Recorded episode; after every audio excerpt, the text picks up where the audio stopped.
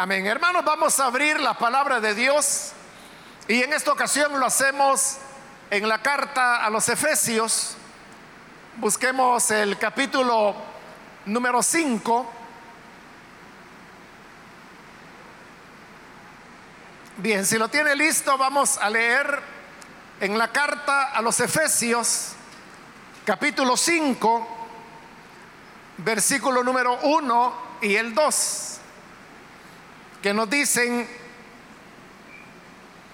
sed pues imitadores de Dios como hijos amados y andad en amor, como también Cristo nos amó y se entregó a sí mismo por nosotros, ofrenda y sacrificio a Dios en olor fragante. Solamente eso vamos a leer. Pueden tomar sus asientos, por favor.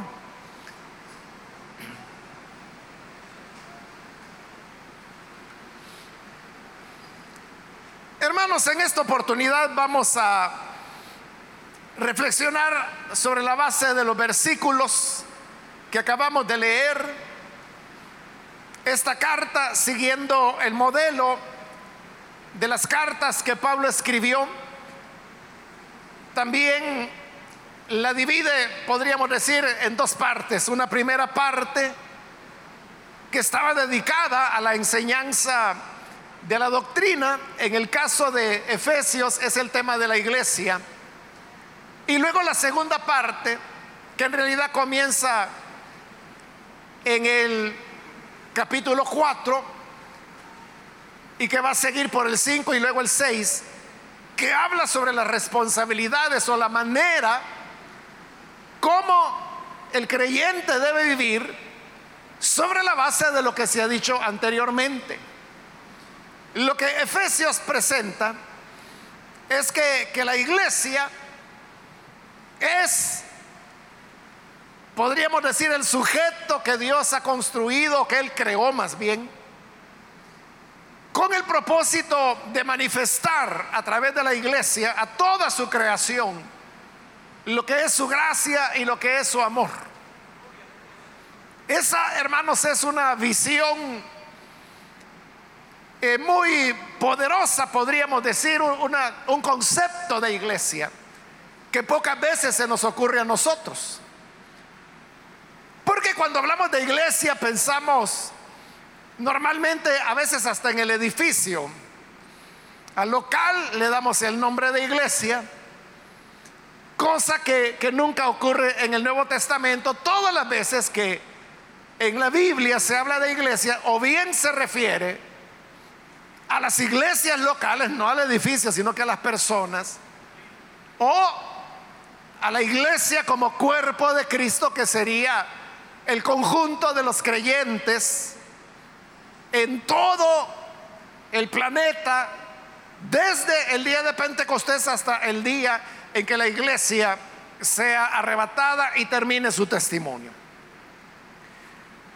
Pero le decía que nuestra, nuestra forma de ver la iglesia va desde elementos muy sencillos como el local y otras veces lo vemos como la reunión y decimos voy a la iglesia porque quiero llenarme Voy a la iglesia porque quiero oír palabra de Dios. Voy a la iglesia porque quiero alabar al Señor y tener una experiencia con Él. Todas estas cosas que he mencionado son correctas, son verdaderas. Pero le estoy diciendo que esa manera de concebir la iglesia es nada comparada con la manera como Efesios la presenta. Porque aquí, como le dije, la escritura dice que el Señor nos predestinó desde antes de la fundación del mundo,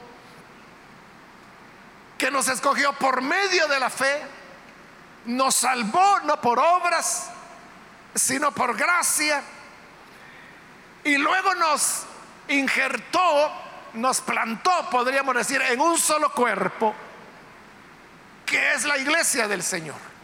Y esta iglesia, como dije anteriormente, es la, entidad o el organismo, es el cuerpo de Cristo, a través del cual Dios manifiesta al universo y a toda su creación, a los ángeles, incluso a los demonios, la gracia que Él le ha otorgado a su pueblo, a su iglesia.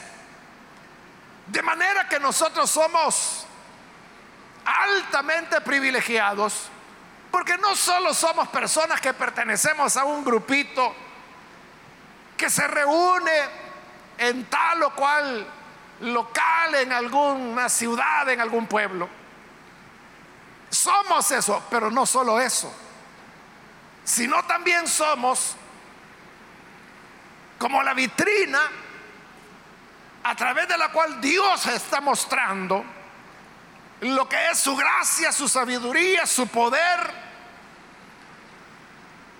de manera cósmica, a todo el universo, no solo a los seres humanos, sino que a la creación, a los querubines, a los serafines, a los seres vivientes, a los espíritus de los santos ya en la presencia del Señor, como los santos del Antiguo Testamento, quienes no supieron nada de la iglesia, pero que ahora desde el paraíso, la morada con Cristo, donde se encuentran, pueden ver la gracia de Dios manifestada en cada uno de nosotros.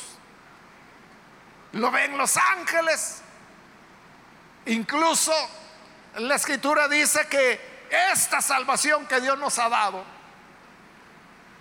es algo que anhelan ver los ángeles.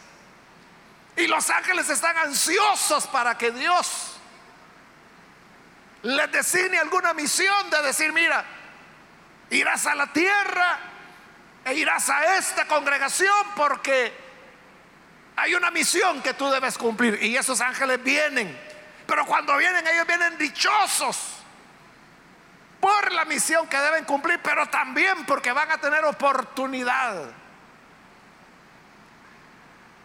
de conocer a la novia del Señor, de entender qué es esto, de cómo la gracia de Dios se manifestó para formarnos y adoptarnos como pueblo suyo. Entonces dice la escritura que los ángeles anhelan ver, verlo a usted, ver la iglesia, ver la congregación. Desean conocer qué, qué es esto. Hermanos, eso es como cuando nos invitan a una boda. Toda la mirada de la gente, todos los invitados solo ven a la novia. Y quieren ver el vestido que lleva, los que no la conocen quieren conocer por qué este muchacho quiere unir su vida para siempre con esta joven. Quieren ver si es alta, bajita, gordita, delgada, bonita. Todo eso quieren ver. Yo no sé, hermanos, cuántas presentaciones matrimoniales he oficiado en 43 años de ministerio ya. Han sido muchas. Y normalmente los muchachos que se van a casar, el joven, y a veces no tan jóvenes, se ponen muy nerviosos. Y yo lo que hago es que me pongo al lado de ellos y les digo, no te preocupes si nadie te va a ver. Lo que quieren todos es ver a la novia. Y eso es así, hermano. A veces la gente hasta ya sabe de qué lado va a ir la novia. Entonces, si la novia viene del lado derecho y el padre, que normalmente es quien la entrega al, del lado izquierdo, la gente está del lado derecho mayoritariamente. Quieren ver a la novia, al papá no. Y al novio le están dando la espalda porque la novia entra allá y el novio está al frente. Así son los ángeles. Ellos dicen, ¿qué tiene esta novia del Cordero? ¿Qué tiene esta iglesia para que el Padre haya pagado el alto precio de enviar a su Hijo para comprar a este pueblo elegido. Ellos vienen, anhelan venir para conocerle. Claro, cuando ellos vienen, ¿qué encuentran? No se encuentran a nosotros. Y como Pablo lo dice en su carta a los Corintios, miren entre ustedes, no hay muchos sabios, no hay muchos poderosos, no hay muchos ricos. Y entonces que Pablo comienza a decir que Dios escogió a lo débil para humillar a lo fuerte. Escogió a lo pobre para humillar a lo rico. Eso es lo que Dios ha hecho. Somos, hermanos, un pueblo de gente sencilla, de gente humilde. Si no mire a su alrededor, ¿quién es el poderoso acá? ¿Quién es el que acá tiene influencia? ¿Quién es aquel que cuando camina el Salvador se inclina hacia ahí? Nadie, ¿verdad, hermano? Ni caso nos hacen. ¿O quién de nosotros es sabio? ¿Quién es aquí el filósofo que ha escrito sus tesis y le han sido publicadas y estudiadas alrededor del mundo? ¿Quién? ¿O quién es el historiador? ¿Quién es el sociólogo? Gracias a Dios, hermanos, que hay jóvenes, señoritas, que se han esforzado y tienen sus títulos universitarios, ya varios están también adquiriendo sus maestrías. Gracias a Dios por eso. Pero todavía, hermanos, falta camino para poder llegar a ser sabios del mundo. Entonces los ángeles dicen, bueno, pero esa es la gracia de Dios precisamente.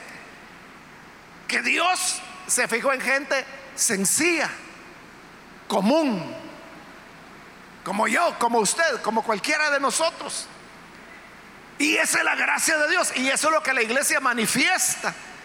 El gran amor de Dios. Entonces nosotros somos, hermanos, la, la evidencia o la prueba o la demostración, podemos decir, de esa gracia y ese amor que Dios desde la eternidad y hasta la eternidad ha tenido por su pueblo escogido, que es la iglesia. Amén, gloria a Dios. Así deberíamos vernos todos. O sea, no vernos como personas que nos cansamos de venir acá o, o cansarnos es que la cara del hermano siempre está ahí. Pero, por ese hermano, por esa cara, Dios envió a su hijo para comprarlo a precio de sangre. Es un lugar privilegiado donde todos debemos amarnos, todos debemos respetarnos. Así es como la carta a los Efesios llega al tema. Bueno, entonces, si eso es la iglesia,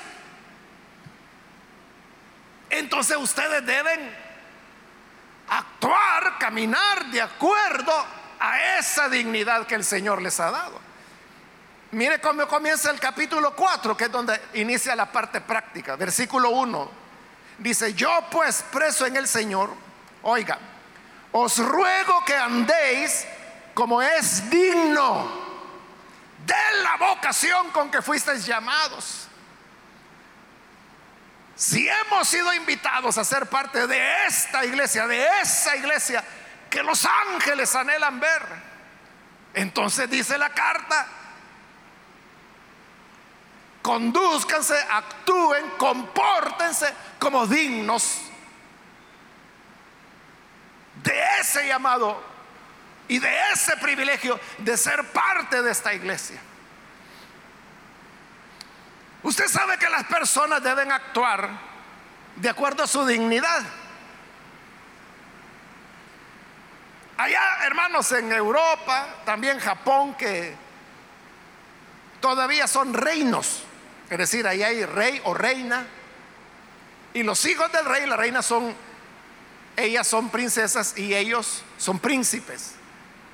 Pero estos hijos de, de los reyes, hijos o hijas, como son de la realeza, la sucesión del reinado depende de ellos.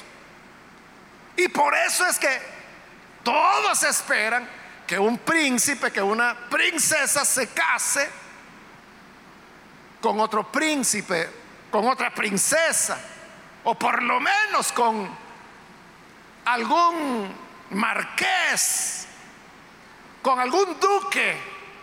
Es decir, alguien que tenga algún título nobiliario que nosotros no los entendemos mucho porque eso no existe en nuestro país, nunca ha existido.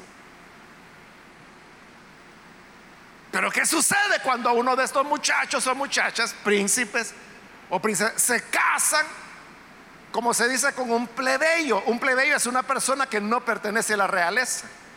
Una plebeya es una mujer que no pertenece a la realeza. Pero ¿qué sucede cuando ellos lo hacen así? Es un escándalo. Porque nadie espera de que el hijo del rey o la hija del rey o de la reina se vaya a casar con un cualquiera. Inconcebible. No puede ser.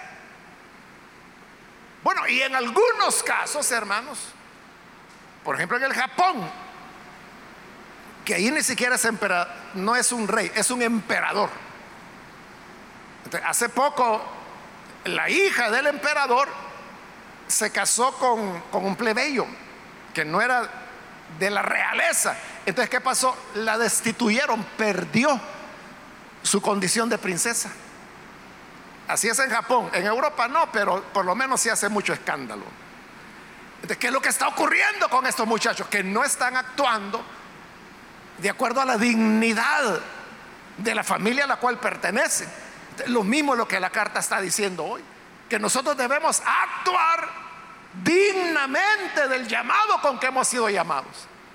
Ahora, la pregunta sería, ¿cómo debemos actuar entonces?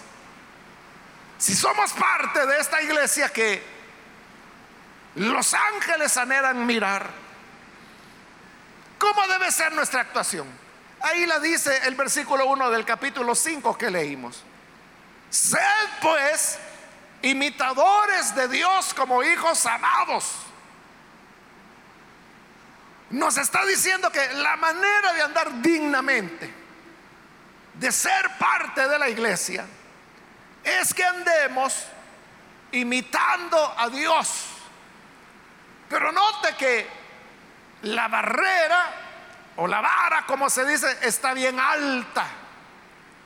Porque uno, hermano, puede imitar o compararse con otras personas que vemos a nuestro alrededor. Y normalmente, y esto es lo malo, no nos comparamos con la gente ejemplar, sino que con la gente mala. Nos sentimos satisfechos de decir, bueno, yo por lo menos llego a la iglesia cada tres meses, pero no soy como aquel fulano que solo una vez al año llega. Claro, si se compara con el que solo llega una vez al año, el queda campeón, ¿verdad? Pero si se comparara con aquel que está tres veces por semana en la iglesia y que los otros dos días de la semana está trabajando en la zona, o sea, esa persona, esa sí es digno de imitar, de cómo quedas tú con relación a eso. Pero el problema es de que la palabra no nos está diciendo que imitemos al mejor líder o que imitemos a la mejor diaconisa de la iglesia. Que mucha ganancia sería si se imitara algunos diáconos, diaconisas que son hermanos, pero hombres perseverantes.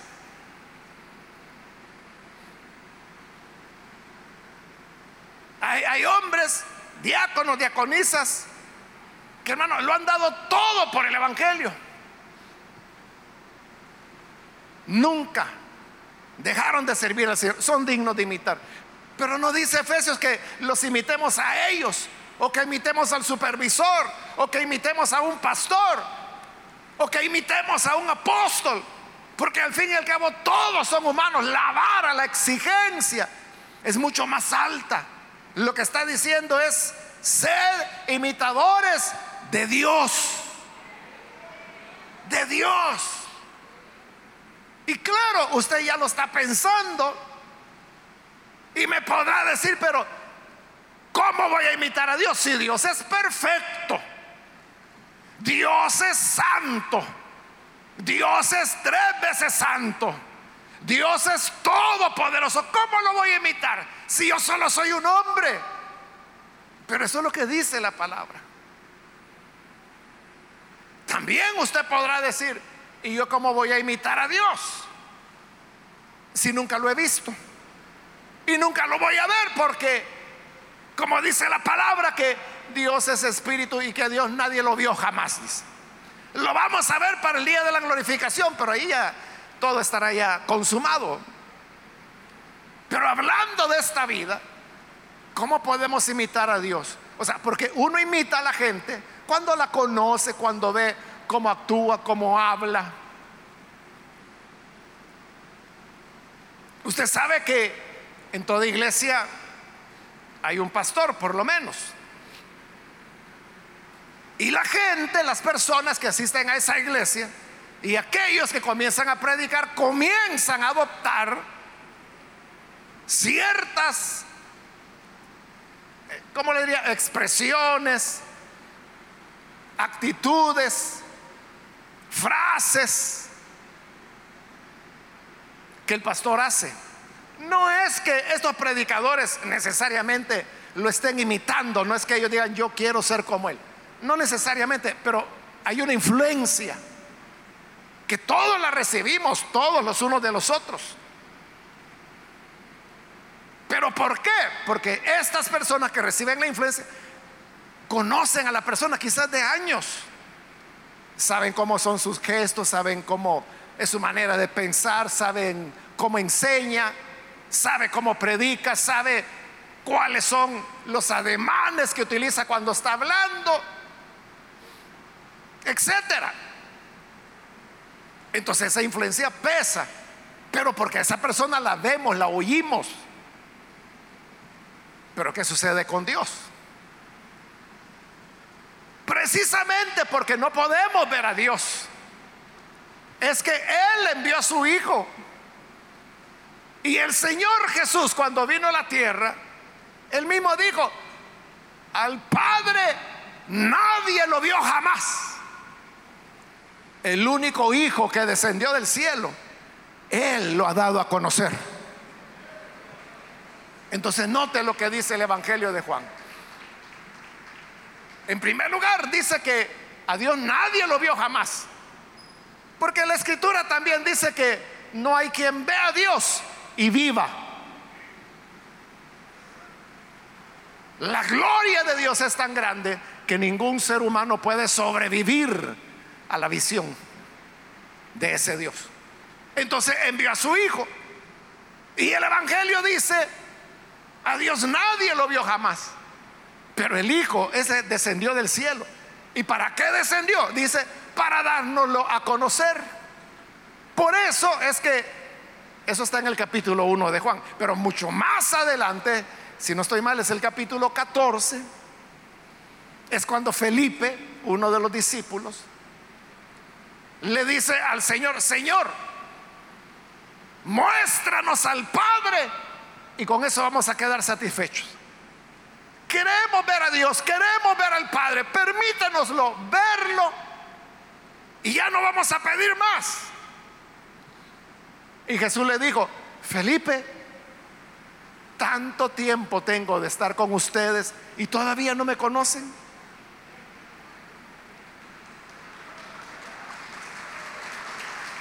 Entonces, lo que Jesús quería decirle era, verme a mí es como ver al Padre.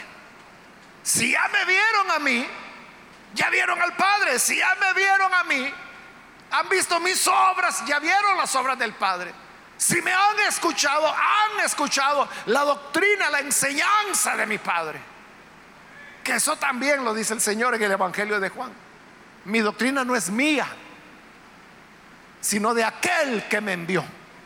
Yo le escuché del Padre y se las he dado a conocer. Entonces, ¿cómo podemos imitar a Dios si no lo podemos ver? Imitando al Hijo, porque imitando a Jesús, nosotros estaremos imitando a Dios. ¿Cómo era Jesús? Y no me estoy refiriendo, hermanos, a cómo caminaba, si era alto, si era bajo,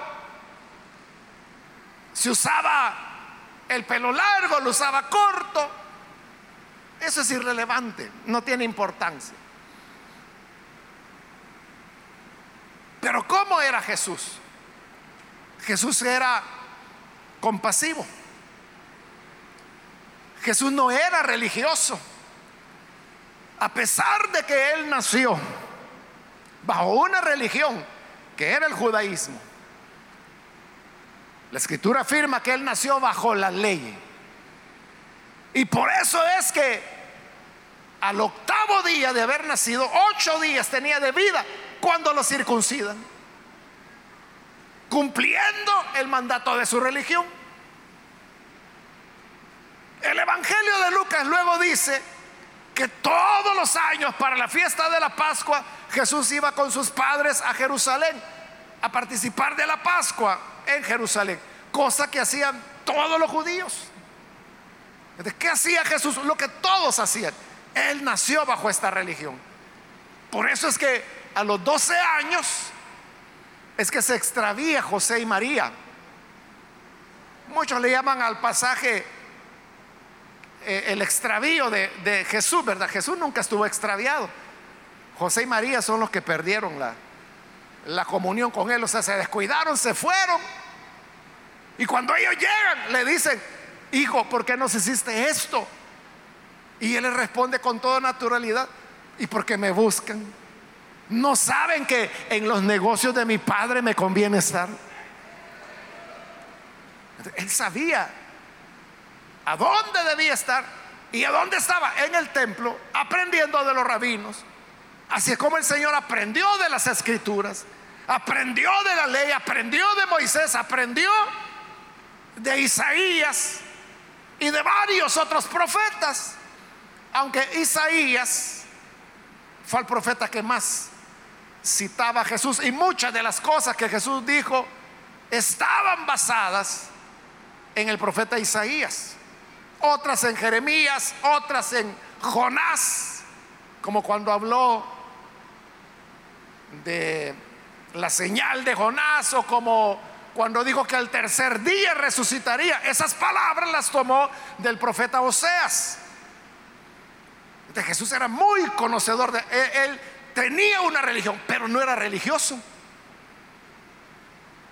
Porque él iba todos los sábados, el día de reposo, a la sinagoga.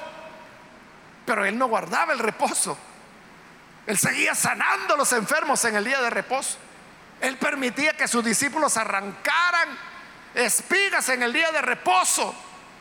Porque él sabía que a Dios no le interesa si tú pasas acostado en una cama todo el sábado o si en el sábado haces misericordia con las personas necesitadas. ¿Qué es lo que él hacía? Cuando sanaba, ahí estaba aquel hombre con una mano paralítica en día sábado en una sinagoga y el Señor le dijo, levanta tu mano y la levantó y fue sanado. En otra ocasión había una mujer encorvada, tenía un problema en la columna, no podía erguirse. La mujer todo, por años ella había andado así. Y Jesús la pone al frente para que vieran todo en día sábado. Y le dice, mujer, sé sana de tu azote. Y la mujer se pone erguida y queda sana de una vez. En día sábado. Cosa que su religión decía que no debía hacerse. Y por eso es que los fariseos le decían, mira, tus discípulos hacen lo que está prohibido hacer en el día de reposo. Y le dijeron, oye, ese día que Jesús sanó a la mujer encorvada, el archisinagogo, que así se le llamaba al jefe de la sinagoga, él era como el pastor, podríamos decir, de la sinagoga, aunque ellos no usan la palabra pastor. La palabra en griego era esa, archisinagogo. Entonces el archisinagogo, enojado, les dijo, oigan, oigan, oigan, alto. Siete días tiene la semana. Y en cualquiera de esos días pueden venir para que lo sanen, pero no en el día de reposo. Estaba criticando a Jesús que había roto el día de reposo. ¿Y Jesús qué le dijo? Hipócrita. Hipócrita, ¿y acaso el día sábado, cuando tu burro tiene sed, acaso tú no vas, lo desatas y lo llevas a beber? Entonces, si tú desatas al burro, al burro, al animal, en un día de reposo, ¿cómo yo no iba a desatar a esta hija de Abraham, a quien Satanás había atado por tantos años? ¿Y qué le iban a decir frente a eso? Igual que la religión de Jesús decía que no se podía tocar a una persona que fuera ceremonialmente impura, como por ejemplo las personas que estaban en su periodo menstrual. Y quien tocó a Jesús era una mujer que no solo tenía periodo menstrual, tenía 12 años de tener una hemorragia vaginal. ¿Y qué pasó cuando la mujer toca a Jesús? ¿Contaminó a Jesús? No, ella fue sanada de inmediato. Ahí rompió las leyes de pureza. Las leyes de pureza también decían que no se debía tener contacto con ningún cadáver, con ningún cuerpo muerto. Pero ¿qué hizo Jesús? Fue a la casa de Jairo. Ahí estaba la niña, era la hija de Jairo que había muerto hace poco. Era una niña de 12 años. Jesús llega y la toma de la mano, la tocó, la tocó y le dijo en arameo, Talita Kumi, que lo que significa es niña, levántate. Y aquella niña se sienta y se levanta. Y dijo Jesús, denle de comer. Quizás por la enfermedad no había comido la niña en los días anteriores. Pero ahora no solo estaba viva, estaba sana. ¿Qué pasó cuando Jesús tocó el cadáver de la niña? ¿Se contaminó él? No, la niña revivió. ¿Y qué pasó con el endemoniado Gadareno? Que esos eran los más impuros de los impuros, porque estaban poseídos por demonios. ¿Qué? ¿Se contaminó el Señor? No, cuando la gente de Gerasa vino, hallaron al hombre que había sido endemoniado, sentado, vestido en su juicio cabal y con deseos de seguir al Señor a donde él fuera. Jesús no se había contaminado, el hombre había sido sanado. Entonces Jesús no era religioso. Por eso lo mataron, por eso les cayó mal a los sacerdotes, porque mostraban la hipocresía de ellos. Entonces, ¿qué era Jesús? Era compasivo. Él sabía que por arriba de las normas religiosas está el ser humano. Está el ser humano. Hace años, hermano, le voy a confesar esto, que no sé si es una falta o no.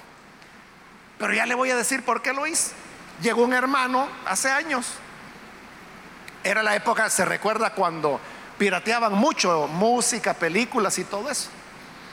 Entonces un día llegó a platicar hace más de 26 años de esto. Y él me dijo, hermano, me dice, fíjese que me comenzó a contar su situación y era una situación familiar difícil porque entonces como hoy, ¿verdad? No había trabajo, eh, era complicado sacar adelante a la familia y él era el sostén de la familia. Entonces, la, historia era dramática porque tenía hijos pequeños, vivían en una pobreza tremenda. Entonces mis hermanos, y yo he buscado trabajo y no encuentro. Entonces, ¿sabe lo que he hecho? Me dice, es que yo he puesto un negocio y era eso de piratear música, piratear películas. Y con eso me dice, más o menos ahí voy ganando, voy, por lo menos para los frijolitos tenemos medio. Pero me dijo, yo quiero saber si esto es correcto o no es correcto. Esa es la pregunta que él me hizo. Entonces, yo sé, hermanos, que lo que él hacía era ilegal. Era ilegal, ¿verdad? Porque toda música, toda película, todo libro, tiene derechos de autor registrados. Por eso, hermanos, es que nosotros no deberíamos estar bajando libros de internet. Porque cualquiera compra el libro, lo escanea y lo sube, ¿verdad? Y ya la gente empieza a bajarlo. Eso es ilegal. Pero la gente lo hace como que cree que porque está en internet cree que tiene derecho a él. Y a veces son libros, hermanos, eh, que han representado un esfuerzo académico tremendo. Bueno, yo entiendo perfectamente eso de los derechos. Toda la música, hermanos, que usted oye en Radio Restauración y todos los programas que no son producidos por nosotros, que usted ve en el INTV, de todos y de toda la música, nosotros tenemos permiso de los autores para usar la música. Porque aquí en el país hay una norma, hay una ley, hermano, que dice que las radios no pueden transmitir una música que los autores no le hayan reconocido o que le haya dicho, vaya, puede ponerla en la radio. Y en una ocasión, hace ya varios años, hermanos, eh, apareció por ahí un abogado que saber quién lo llamaba y exigiendo eso, ¿verdad? No, ustedes no pueden estar transmitiendo esa música entonces, ¿qué hicimos? Sacarle todos los contratos a todas las autorizaciones, porque son por escrito. Entonces, de todos los materiales que pasan por el INTV, de todo lo que, toda la música que usted oye, de todo, nosotros tenemos permiso de utilizarlo. Entonces, él vino, estuvo revisando cosa por cosa, no halló nada, se fue frustrado porque yo creo que el siguiente paso de él iba a ser, miren, yo les ofrezco mis servicios para gestionar todos estos permisos. Ya nosotros los teníamos. Bueno, entonces, ¿qué le respondía yo a este hermano que me dice, mire, yo soy pirata, hermano? Yo pirateo música, pirateo películas. Yo me puse a pensar, bueno, ¿y qué le digo? O sea, si le digo, mire, no puede hacer esto, aguanta hambre con su familia.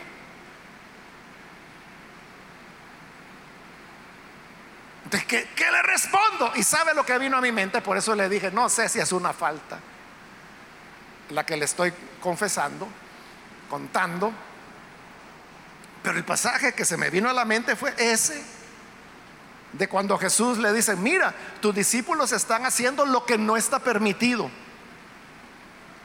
andan cortando espigas en un día que no se puede hacer. Y Jesús les dijo, oigan, y ustedes no han leído otra parte, ya vi que ya leyeron bien lo del sábado, pero no han leído Samuel.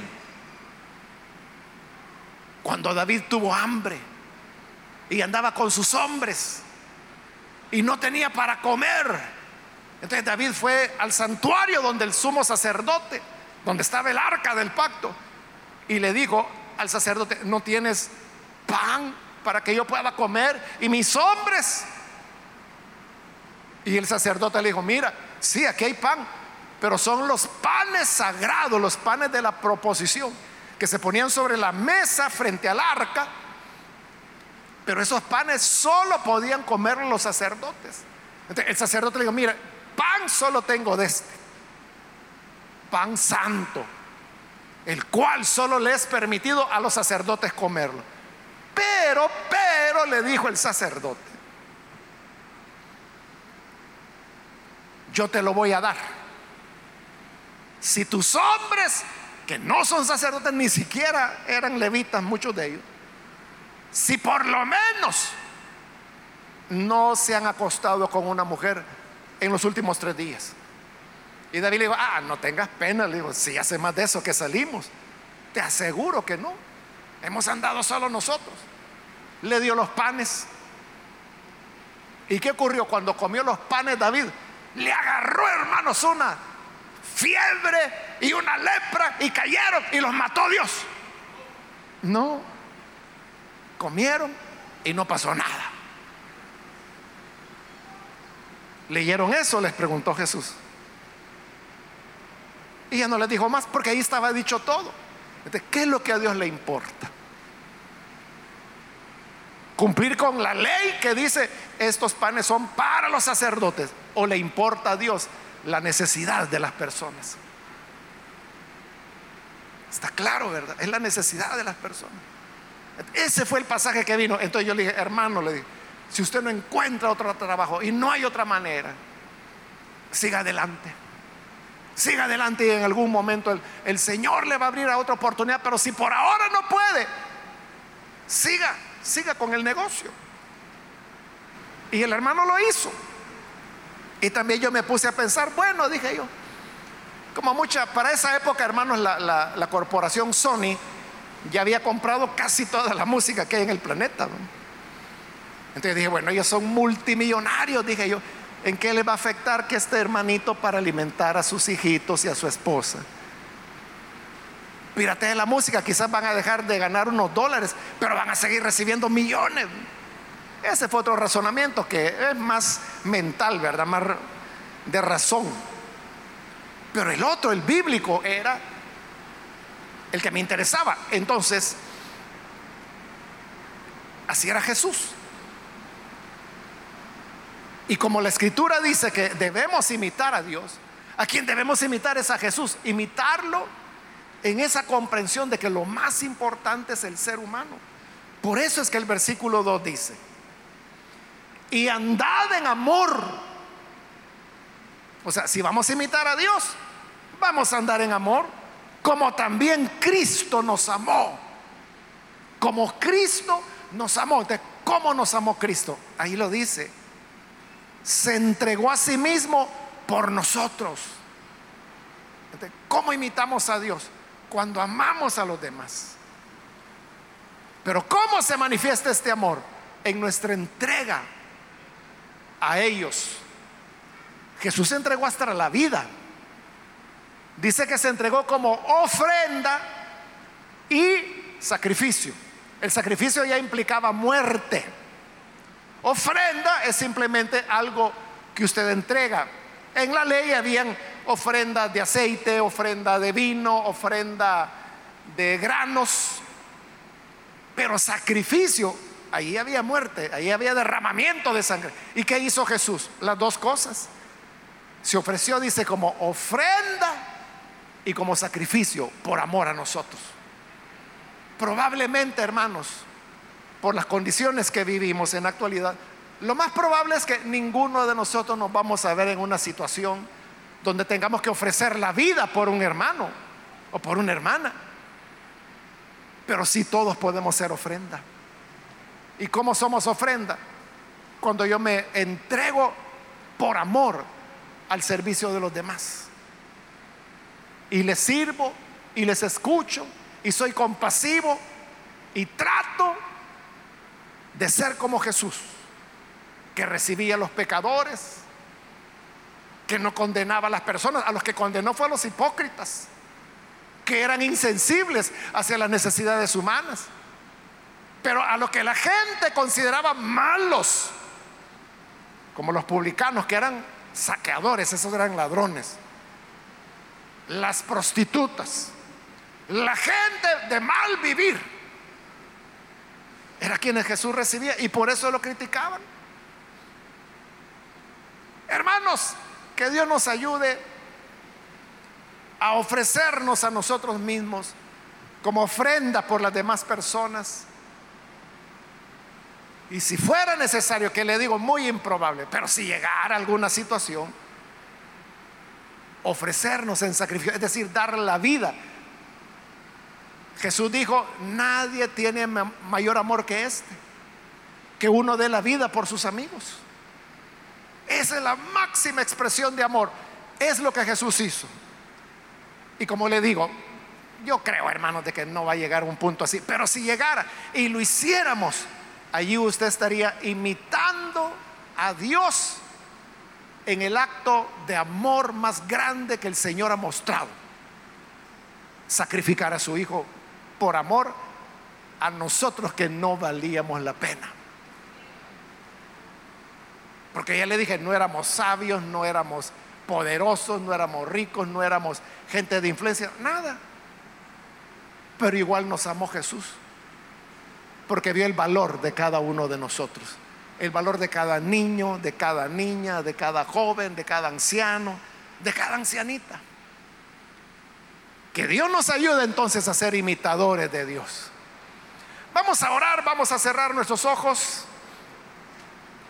Y antes, hermanos, de hacer la oración, yo quiero invitar a las personas que todavía no han recibido al Señor Jesús como su Salvador. Pero hoy usted ha escuchado la palabra y se ha dado cuenta de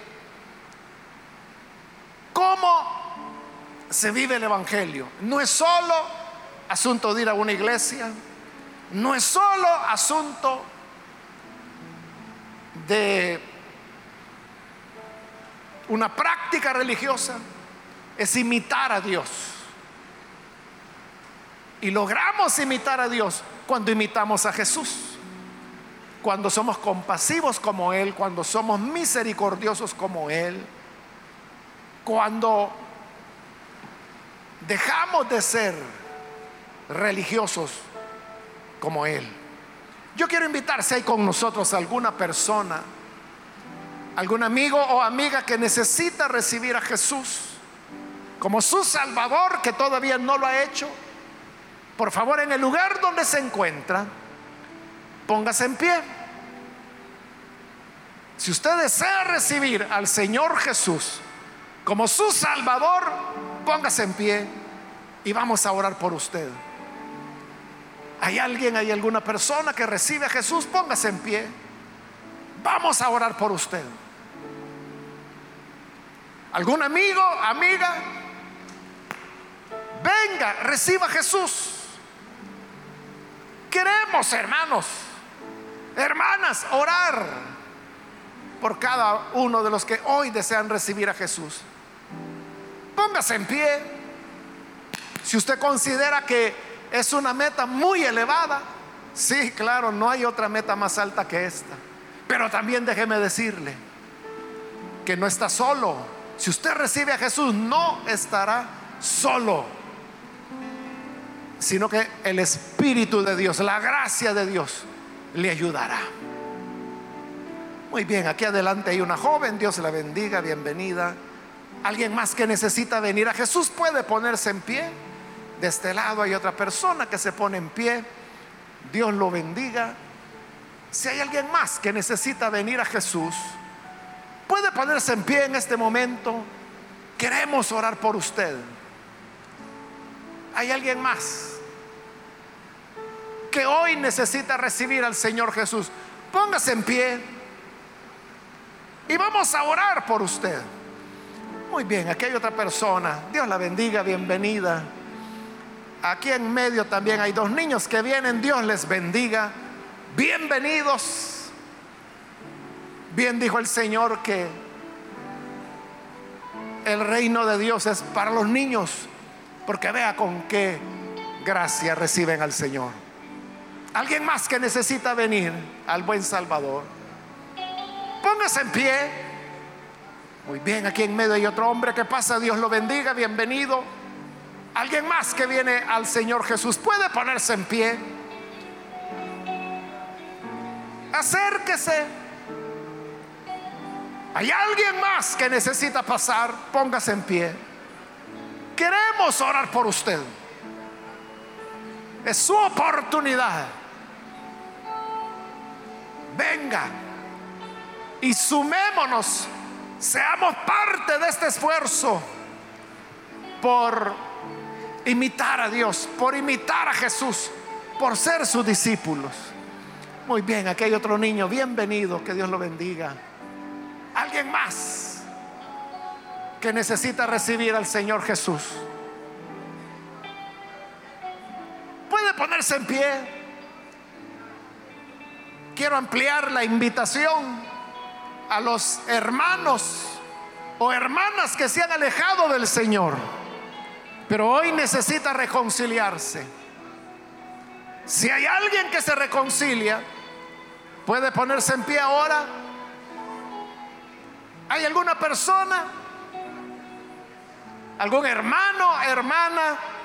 Si usted se alejó del Señor, pero necesita reconciliarse hoy, póngase en pie. Venga.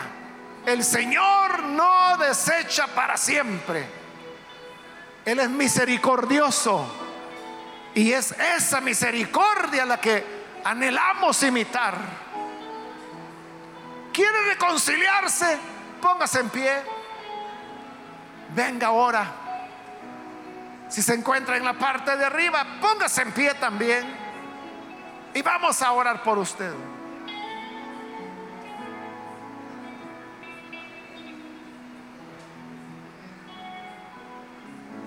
Voy a terminar la invitación. Hago la última llamada. Pero si hay alguien más que necesita venir por primera vez al Señor Jesús o necesita reconciliarse, puede ponerse en pie en este momento. Este fue ya el último llamado que hice. Muy bien, aquí hay otra persona. Dios la bendiga, bienvenida. Aquí al frente hay alguien más. Dios la bendiga, bienvenida. Aquí en medio hay otra persona que viene. Dios le bendiga, bienvenida.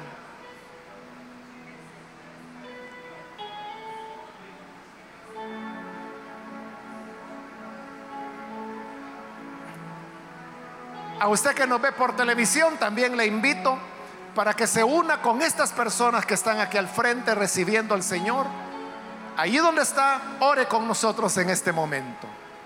Señor, te damos las gracias por cada una de estas personas que está aquí al frente y que ha venido, Señor, para entregar su vida a ti. Yo te ruego, Padre, que cada una de estas personas les perdones y que puedan conocerte y puedan convertirse en seguidores, seguidoras de Jesús, imitándolo a Él para poder imitar a Dios.